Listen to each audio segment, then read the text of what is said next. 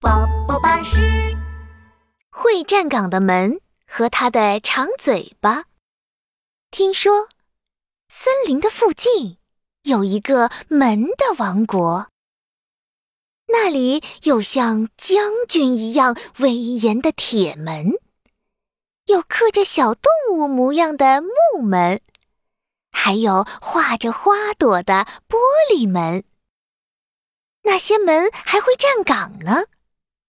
琪琪一直很想去看看。这天，壮壮和小福来找琪琪玩。嗨，壮壮、小福，我们去门的王国玩怎么样？琪琪高兴地提议：“好啊，好啊，我早就想去了。我也想去，我也想去。”三个好朋友蹦蹦跳跳地跑过绿绿的草地，小心翼翼地走过弯弯的独木桥。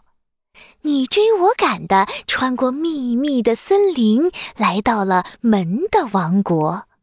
铁门威武地站在各个大门口，他们穿着厚厚的铠甲，仿佛在说：“铁皮将军把门守，坏人小偷别想进。”木门安安静静地站在各个卧室门口。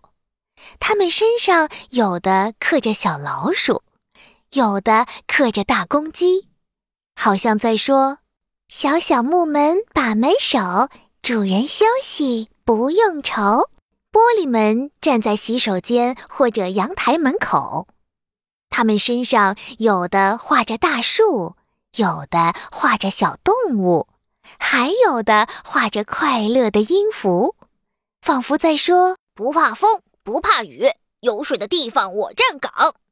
三个好朋友东瞅瞅，西望望，眼睛里闪着兴奋的光。哇，这里的门可真多！很快，他们就各自在门的王国里参观起来。琪琪来到一扇画着斑点狗的玻璃门前，他伸手推开，想去阳台那边看看还有什么。但又怕会找不到小福和壮壮，所以他又迅速地把门关上。啊啊啊啊啊啊！好疼啊！门缝夹着我的手指了。琪琪捂着手指蹲到地上，疼得眼泪都快掉下来了。我对不起，对不起。一个声音响起：“你，你是谁呀？”我是正在站岗的斑点狗玻璃门呀，你为什么要夹疼我的手指呀？呃哎呦，哎呦，我不是故意的。斑点狗玻璃门抱歉地说：“我的门缝嘴巴很容易夹伤手指，你以后可不能把手指再放进门缝里哦。那我怎么开门关门呀？”琪琪歪着头继续问：“你仔细看看。”我身上有门把手啊，开门关门时你只需要握着我的手推拉就行了。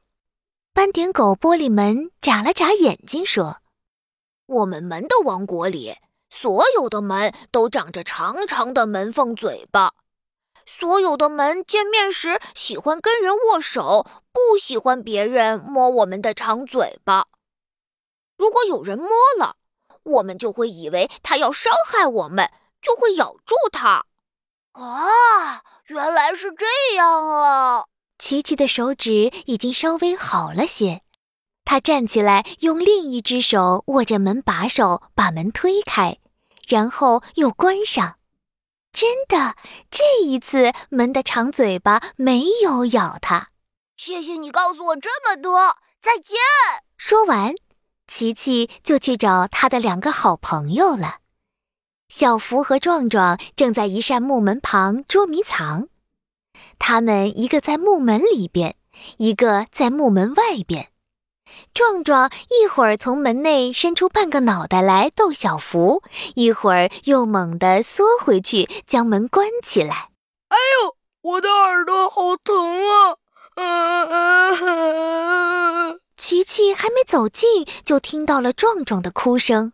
啊，不好！壮壮的耳朵被门缝夹住了。琪琪边跑边喊：“小福一看到壮壮受伤，也吓傻了。怎么办？怎么办啊？啊，对不起，对不起，我不是故意的，我正在站岗呢。你们赶快送壮壮去医院。木门嘟着长嘴巴说：“我关门的时候很容易夹伤别人，以后可千万不要在我旁边捉迷藏和打闹了。”琪琪和小福急忙送壮壮去医院。